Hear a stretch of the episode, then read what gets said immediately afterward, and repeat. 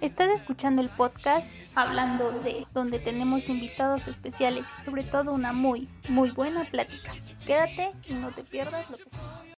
Hola, bienvenidos a otro Hablando de. Pues bueno, esta semana tuve la fortuna de que mi amigo Leo nos acompañara para hablar de este documental que la verdad creo que es un documental muy fuerte eh, y toca varios puntos y en sí los puntos feministas, que es el punto central, también los puntos políticos que involucran al gobierno, entonces quédense y chequen toda esta plática que tuvimos acerca del documental. Que lo disfruten. Bueno, el día de hoy tenemos un invitado que es Leo y te puedes presentar. Hola, ¿qué tal? Mi nombre es Leonardo Herrera. Eh, yo estudié comunicación en la, en la UNAM y pues me dedico principalmente a la producción audiovisual y tengo un podcast en Spotify sobre, pues, analizamos temas de actualidad, justo como el que vamos a platicar hoy, ¿no, Katy? Ah, bueno, mi podcast se llama Decibeles. Eh, ahí analizamos, eh, como les digo, temas de actualidad, eh, de lo que pasa en México, en el mundo y acompañamos estos temas con algunas recomendaciones musicales. De hecho, yo eh, te, tengo que decir, pero al principio yo me quería enfocar como precisamente en música, entonces de mis primeros podcasts, que fue que yo tomaba en pues en una materia antes de esta, que era Radio 1, los hacía como de 40 minutos, pero les agregaba música, precisamente como que me, me inspiraba en tus podcasts. Dato curioso. Es todo un honor haber sido tu influencia en tu primer podcast. Sí, que de hecho, no sé, mm, digo, obviamente no lo van a saber, pero él es el que me explicó más o menos cómo estaba la onda de los podcasts cómo los podía subir. Ya obviamente en esta clase, pues ya como que, como que ya, ¿no? exacto, como que hilé todo. Dije, ah, no, pues sí, yo ya sabía.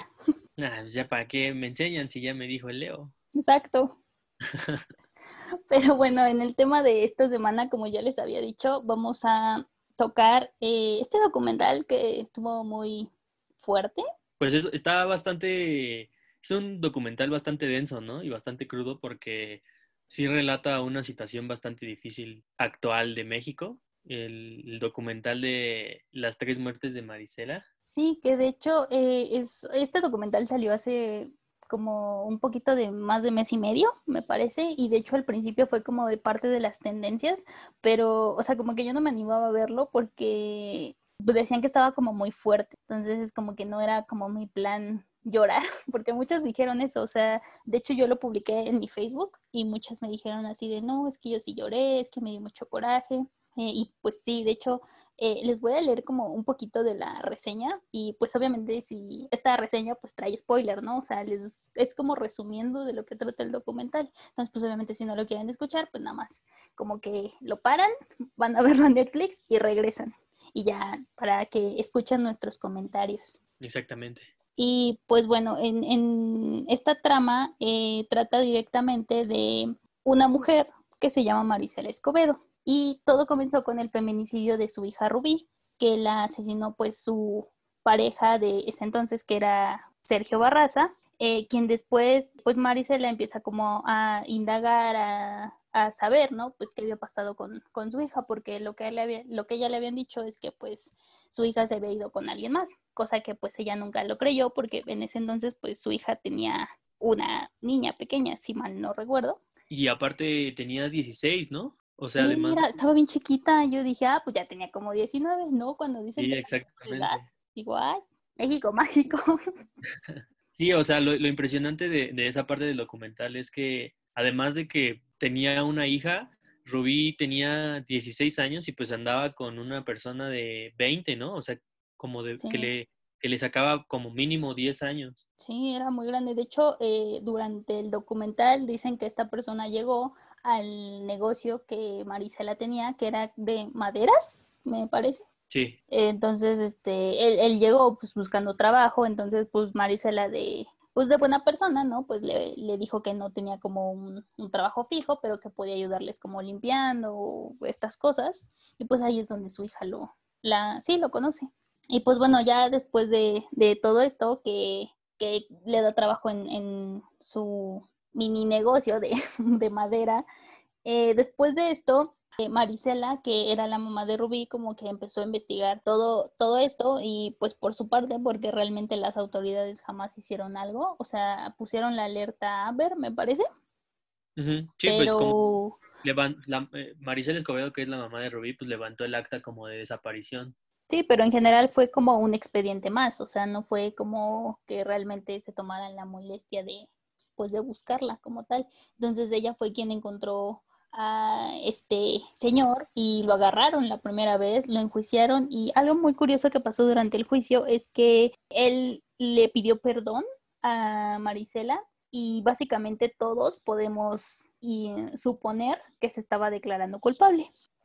Pero pues la realidad es que no, lo absolvieron y le quitaron los cargos porque no había evidencia suficiente para, para encerrarlo. Y lo, pues, cual, lo cual creo que, pues, o sea, en el documental explican que lo absuelven porque no hay evidencia suficiente para determinar que es culpable, a pesar de que él haya, digamos, de alguna forma confesado que hizo, o sea, que la mató, y, hasta cierto punto se entiende el, cómo trabaja la, ley mexicana en cuanto al hecho de decir, ok, se acostumbraba mucho que las confesiones se obtenían a través de la tortura y, como tal, pues ya no las vamos a tener a tomar tanto en cuenta, pero aún así todo el, todos los testigos que, que presentaron y toda y la evidencia que presentaron, inclusive en el hecho de que el cuerpo estuviera en el mismo lugar en el que esa persona, o sea, en el que César había dicho que lo había dejado,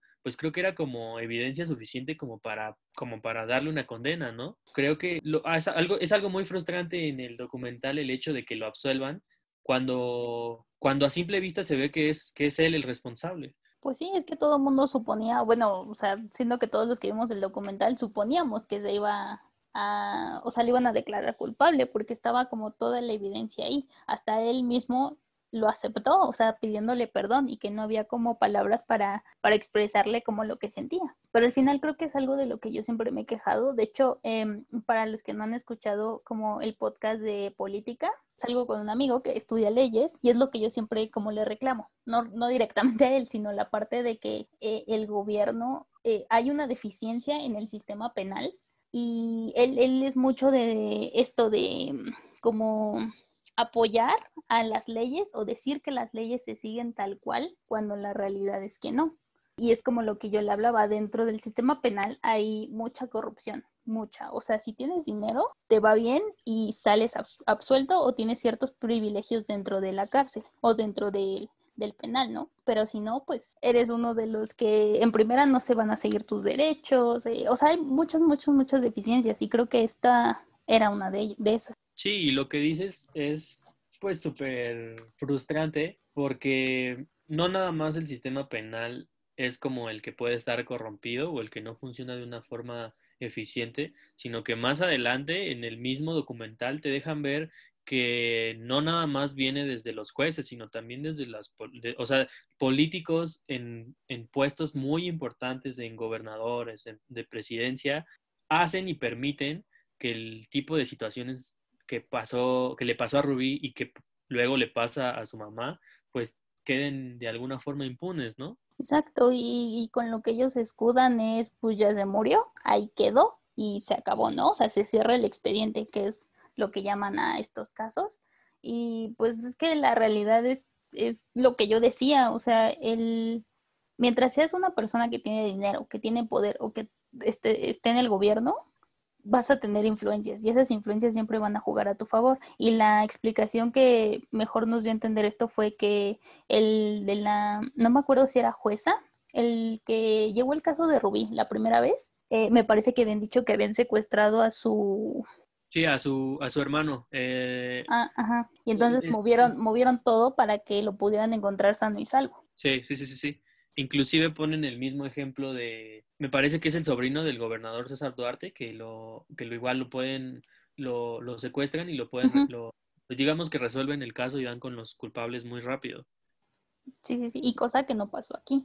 Y pues bueno, el, la parte final del documental, digo, obviamente tienen que verlo porque nosotros estamos hablando como que de las partes importantes, por así decirlo, pero en realidad durante todo el documental pues te van explicando como más a detalle cómo, cómo estuvieron las cosas. Nosotros nada más les hablamos como por, por encimita, pero pues básicamente eh, durante toda esta todo esto que pasa y absuelven a, Sergio Barraza, que era la, la, persona que mató a Rubí, la hija de Marisela, pues ella exige justicia, va haciendo marcha, se va ciudad por ciudad y pues básicamente el, en diciembre de 2010 o 11, no me acuerdo bien, fue antes de Navidad, del 24 de diciembre, me parece que fue 2011. Ella está protestando enfrente del, del Palacio de Gobierno de Chihuahua y llegan unas personas en, en, una camioneta blindada, empiezan a quitar los carteles de, de pues Justicia Rubí eh, y pues obviamente Marisela lo que hace es bajarse del, me parece que era una camioneta, no me acuerdo, ¿tú te acuerdas? Sí, eh, se baja como de, de la camioneta, de su camioneta de en donde iba con su hermano, ¿no?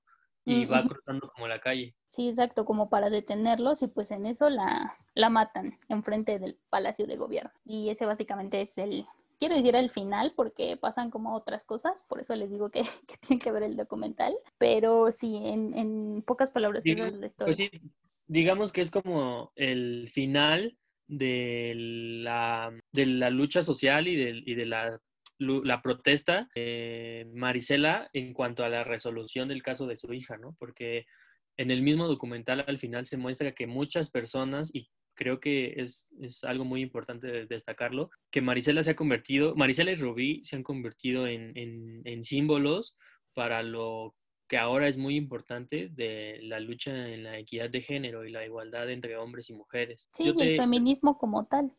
Exactamente. Yo te iba a comentar que creo que el documental sale en, una, en un momento muy bueno y muy importante, porque si te das cuenta, desde una visión muy externa, digamos, al movimiento, porque a pesar de que yo, yo apoyo mucho el, movimiento y, no me considero, o sea, obviamente como hombre, eh, trato de, hacer mi parte para que, para que todas, como, como que toda esta equidad y esta igualdad se pueda llevar a cabo, pero me, me, parece que muchas personas o muchas mujeres del movimiento feminista, cuando pasaron esos, esos acontecimientos, pues todavía no tenían como la edad para, para que en estos momentos recordaran qué es lo que pasó con lo de las muertas de, Ciudad Juárez o, con casos como esto, como lo de Marisela, pero que ahorita el documental pues como que viene a revivir ese tipo de casos y ese tipo de, momentos que hacen que el movimiento pues se pueda fortalecer, ¿no? Y que tenga como todavía una fortaleza ideológica y como de sentido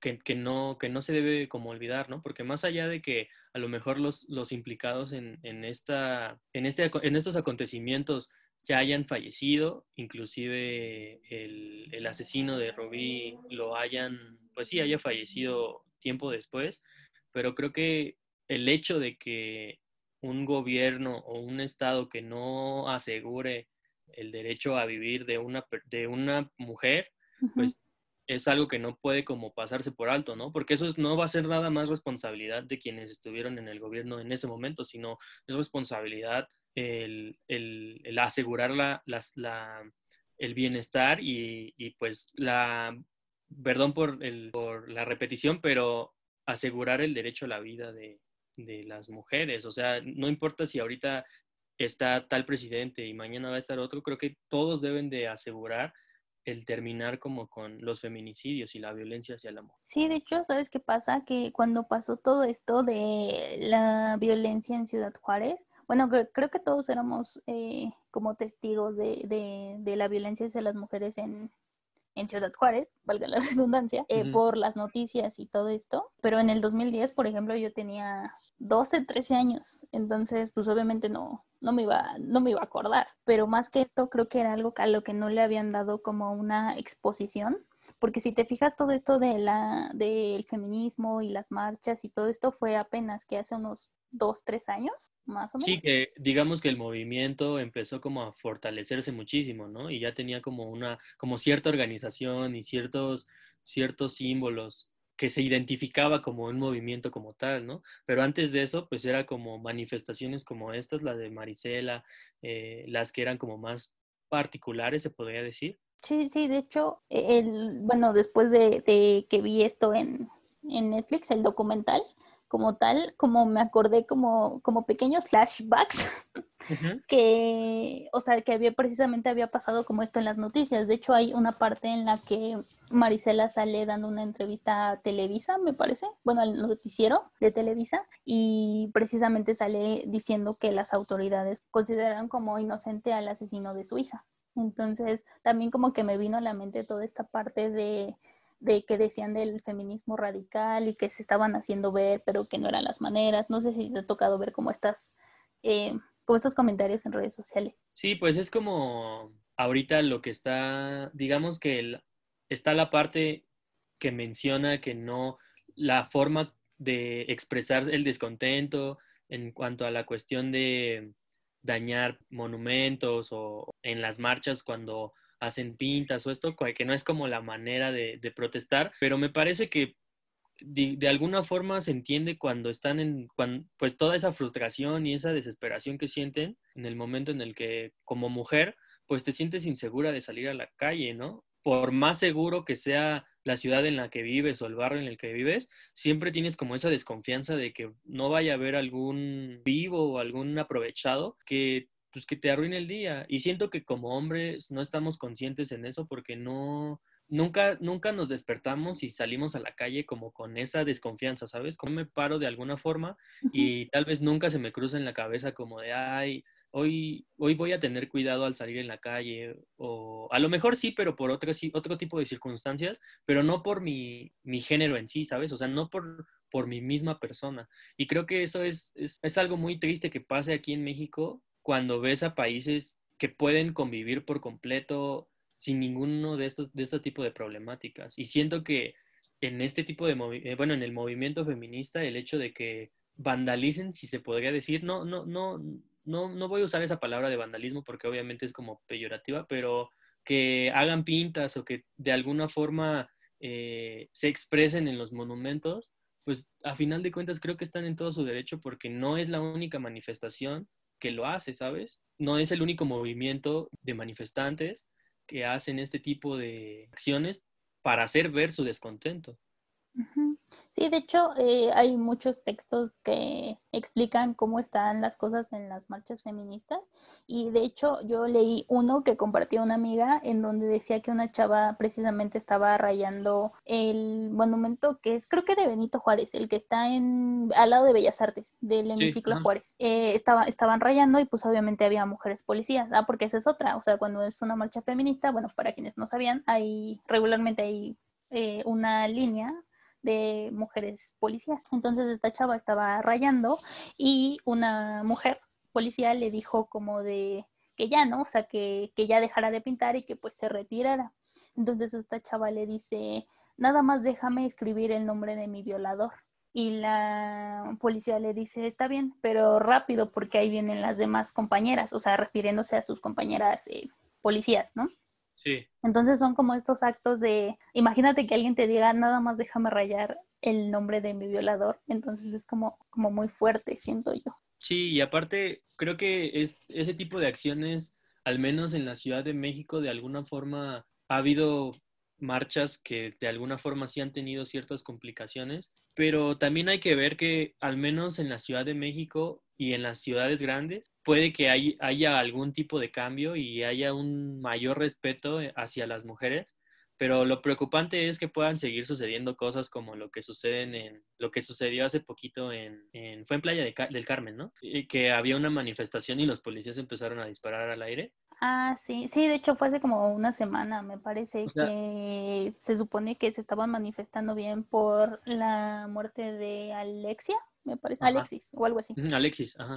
Y para dispersarlas lo que hicieron fue aventar tiros al aire y las declaraciones que dio el gobierno de Quintana Roo, bueno, Cancún, este fue que eran balas de aire, pero pues obviamente como tenemos todas estas redes sociales, en Twitter empezaron a sacar fotos de los... Los casquillos. Ajá, empezaron a sacar fotos de esas, de esas, de los casquillos de las balas, entonces pues ahí nos dimos cuenta que no eran balas de aire. Pero es que, o sea, por ejemplo, aunque fueran balas de aire o fueran de salva o fueran balas reales, no tienes por qué en ninguna circunstancia, pues, de alguna forma replegar una manifestación de esa forma.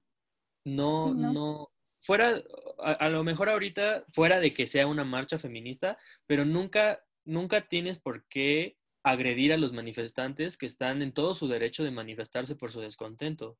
Ahora, ¿en qué? Yo también estuve viendo como las declaraciones de la presidenta municipal de Cancún y obviamente le, todos eh, le echaban la culpa, sí, pues al, jefe de, la policía del municipio, porque él fue el que se supone que dio la orden de replegarlas con, con balazos.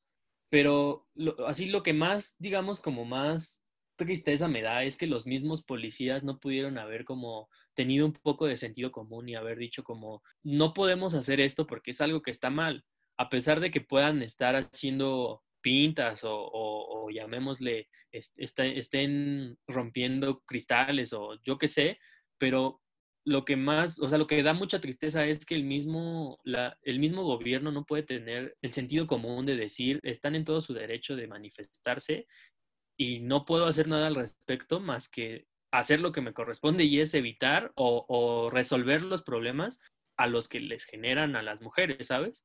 Eso es lo triste, que ni siquiera desde los estadios más importantes de, a quienes deberían de importarle más como la seguridad y esto, pues no tienen ese sentido común de decir, no, las, no puedo quitarles ese derecho a, manifestarse, lo, ¿cómo quieres que se dejen de manifestar? Ah, pues haz tu trabajo y resuelve los problemas sobre asesinatos, sobre violaciones y además pues educa a tu población a que eso está mal, a que no hay ninguna, ninguna clase como de superioridad de un hombre hacia una mujer. ¿Qué es el problema? O sea, a pesar de que ya está como, te digo, muy en exposición todo lo del feminismo y que los hombres pueden hacer las mismas cosas de las mujeres y no se les van a caer las manos, ¿a qué me refiero? Como lavar, planchar, eh, los trastes, etcétera aún sigue siendo un país muy machista, o sea, y no me voy tan lejos, hace, no sé si viste en las noticias, eh, creo que en las noticias de, eh, de medios de, televisión como tal no salió, o no sé, porque la verdad es que no veo como mucho la tele, pero en Facebook hubo como que toda una revolución acerca de que eh, las toallas femeninas, eh, o sea, que tenían un problema en regalar las toallas femeninas a, a, las mujeres. Uno de los comentarios que más me tocó fue de, de voy a poner entre comillas un amigo compartió donde pusieron, no sé si te fijaste en las fotos que se compartían, pero el hashtag era mi regla mis reglas eh, y en, ponían como unos dos, bueno, los tres dedos eh, de la mano al aire, pero manchados de sangre, bueno, simulando sangre, no eran sangre, eran pintura. Entonces, eh, este amigo, entre comillas, compartió una publicación que puso se pasan y yo le pregunté por qué. Y entonces muchas mujeres le empezaron a comentar. él jamás contestó, pero uno de los que me contestaron era, pues es que, una chava me contestó, pues es que todo quieren regalado si nos ponemos en ese punto, pues también el papel de baño debería ser regalado. Y yo le contesté, pues es que eso pasa cuando no sabes ni qué es lo que están pidiendo. Lo que están pidiendo es que no se le ponga un impuesto extra a estas eh, cosas de, higiene femenina. Sí, claro, porque es como de primera necesidad, ¿no? O sea, ni siquiera es, no es que sea un lujo, es, es, algo, es algo necesario. Ajá, exacto, eso es lo que está, o sea, es lo que pedían, ¿no? O sea, que no era un lujo como para ponerle como un impuesto extra. Entonces, eh, también un chavo me puso a debatir que todo queríamos regalado, que ya no querían comprar nada y que realmente el hecho de vivir en, en México y, por ejemplo, como cosas de primera necesidad, como por ejemplo papel de baño, cosas así, eh, pues tampoco eran un lujo y tampoco tenían que regalar, regalarlo. Entonces, pues yo le puse, es que no estamos pidiendo que nos regalen de que las toallas, o sea, le estamos pidiendo para las personas que no pueden comprarlas, porque en general comprar toallas significa un gasto, pues en el salario bastante considerable de las personas que no que no tienen, o sea, a lo mejor ese gasto pueden hacerlo como para comer. Sí, aparte volvemos al punto de que no es un artículo que puedas decir, o sea, que sea un lujo para, para tu uso, ¿sabes? No, es, es, es, un artículo de primera necesidad, así como lo sería el papel de baño, así como lo sería la pasta de dientes, así como lo sería el jabón con el que te bañas. Yo creo que muchas personas, y yo también pudiera, pudiera identificar a muchos conocidos, que no tenemos en cuenta y que no somos empáticos, que el hecho de que nosotros no necesitemos esos artículos o, o, que nosotros, o, vuelvo a lo mismo, que no seamos empáticos con situaciones que tal vez a nosotros ni se nos podría cruzar por la cabeza. Y creo que, creo que era, era un tema que yo decía, es que esto, este tema ni siquiera tendría que estar a discusión, o sea, yo le comentaba a mi papá y mi papá pues obviamente lo entendía, ¿no? Porque pues tiene dos mujeres en la casa, entonces pues sabe, sabe bien, ¿no? Y es que me decía él, es que no muchos van a ver las cosas como tú pues sí, pero es que no es que la vean como yo, es que se necesita ser empático, porque como tú dices, creo que ustedes no, no, nunca se pasan por la cabeza como todas estas cosas que nosotros, ah, nosotras tenemos que comprar, o la parte en la que, por ejemplo, a lo mejor tú sales y dices, pues me voy, ¿no?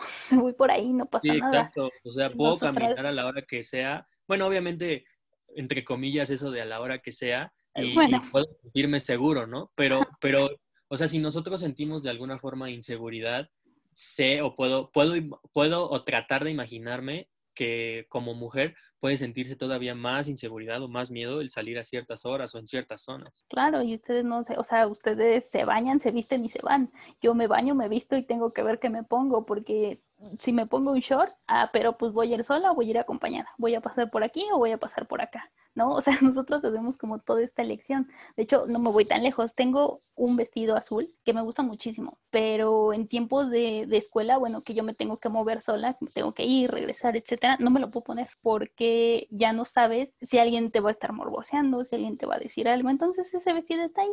Me lo pongo cuando, por ejemplo, mi papá me puede llevar en, en carro a la escuela me lo pongo y me puedo regresar en carro. Entonces, ah, pues bueno, ya estoy como más segura. Y es que esa es la cuestión que siento que muchas personas no ponemos en práctica lo, lo que hablábamos, lo del valor de la empatía, porque son situaciones que, que, honestamente tú nunca vas a cruzar, o sea, no, nunca vamos a cruzarnos en nuestra vida, pero, pero creo que por eso es importante saber que no eres que no eres el centro del universo y que hay gente que también tiene problemas en los que, que, tú, que tú posiblemente estás generando como hombre, ¿sabes? Yo igual creo que como hombres podemos también modificar ciertas actitudes como lo que mencionas, como el hecho de morbosear a la gente, a las mujeres, o, el, o quedárnoslos viendo, o hacer comentarios de alguna forma lascivos, creo que es una falta muy fea de empatía y pues como de, de, de respeto el hecho de, de, no, de no ponerte a pensar que eso está afectando a otra persona. Darle un, un, valor mínimo a ese tipo de acciones, ¿sabes? No creo que obviamente tengamos que ir por la vida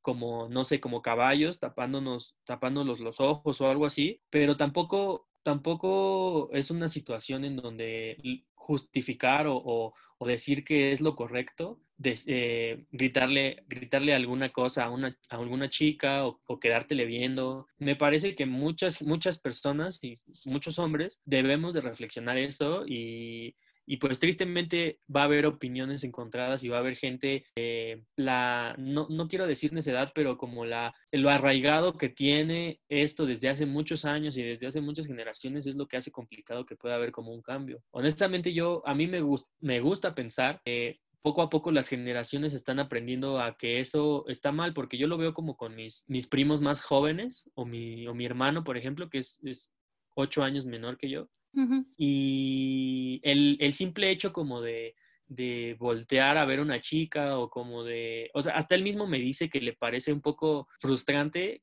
que el ir en la calle y que pase una, una, una chica linda y que alguien le, le grite o que, o que hay alguna, algún hombre que no pueda darle una mirada pues como lasciva. Y, y me sorprende porque pues es un, es un niño como, es un niño pues muchísimo más joven, entonces de alguna forma me gustaría pensar que con el paso de las generaciones eso se pueda terminar. Claro que no es, no es nada más por eso, pero siento que poco a poco con la educación y haciendo ver y que, que, que, es, que el movimiento feminista no termine ni que pierda como su rumbo, pues hacer sí un como cambio grande. Sí, de hecho, eh, ahorita justo lo que decías que esperarías que esto con el tiempo como vaya disminuyendo. Justo en el documental, eh, no me acuerdo bien si era como en la parte final, en donde el hijo de Marisela porque ella tenía como más hijos, dos hijos más, aparte de Rubí, en donde decía, yo espero que la muerte de mi hija sea la última, ¿no? Entonces como que me llegó mucho a la mente ahorita que decías esto, que esperabas que con el tiempo como que esto disminuyera, eh, pero sí, pero al final creo que también depende mucho de, de cuál, cuál sea como la figura, voy a decir como paterna, porque regularmente pues sabemos que el machismo es desde hace, uff, así años, ¿no? Y pues obviamente a veces se repiten como los comportamientos en los hijos, pero pues también es como lo que te decía, eh, México es un país machista, siento que mucho tiene que ver ahí. Digo, también cuando creces como que te empiezas a formar más un criterio propio, pero pues obviamente si todo lo que has visto toda la vida es, eh, por ejemplo, el, el, papá diciéndole a la mamá, eh, tú lava tu cocina, tú haz tú esto, y yo no puedo porque soy hombre, también, ¿qué esperas cuando tú tengas tus propios hijos, no? Si toda la vida viste eso como un patrón de comportamiento. Sí, que a final de cuentas es, es lo que hablábamos también de, hablamos de cierta forma en la zona y como en, en, el momento en el que vivimos, pero también hay como otro tipo de realidades en otros estados que todavía pues tienen como costumbres muy, muy añejas. En arraigadas. ajá, y arraigada, en donde todavía la mujer es quien tiene que servirle al marido y a los hijos. Pero creo que de, siento que es un problema, o bueno, más bien es un problema que no puede que no va a terminarse de la noche en la mañana, pero que con el tiempo sí puede, sí puede disminuir muchísimo. Y eso va a depender de las nuevas generaciones y de nosotros, de cómo podamos llegar a educar a, las generaciones pues, más pequeñas. También va a depender de que haya un compromiso por parte de quien gobierna para de verdad castigar cuando esto suceda. O sea, porque es muy triste ver, por ejemplo, ahorita que mencionabas el, el documental, es muy triste ver como la estadística que decía que del el 97% de los casos de feminicidio quedan impunes. Y no solo eso, digo, eh, digo obviamente sí los eh, estamos tratando como el tema de feminicidio, pero también la parte que yo decía que el 87% de las personas que están en la cárcel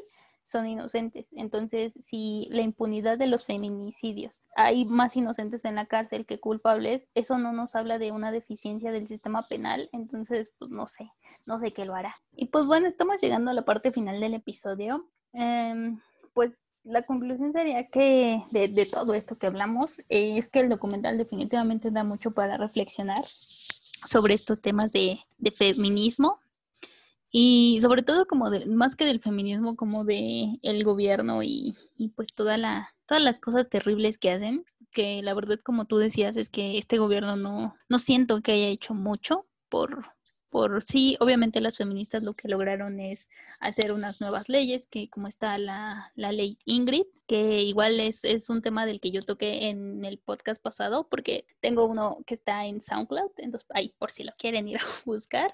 Pues ya, digo, este es el, el último capítulo de la, vamos a ponerle temporada. Eh, la verdad es que no sé si va a haber una siguiente temporada, pero pues ya saben que, que si quieren una segunda o que hable aquí de, de temas así random, eh, pues me pueden decir por mis redes sociales, pues ya saben que son en Instagram, me pueden encontrar como Katy-CG, Katy con C, doble A Y, pues Twitter, donde es donde estoy como un poquito más activa, que es Katy Bonnie-bajo, y pues ya también pueden seguir a Leo.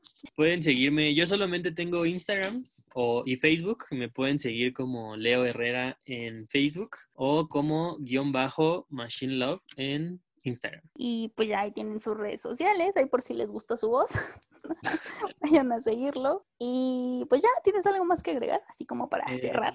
Pues solo agradecerte la invitación, Katy, por eh, traerme aquí a tu podcast y pues espero que recibas buenos comentarios por, pues, por tu temporada y que ojalá puedan haber más episodios más. Vemos, vemos.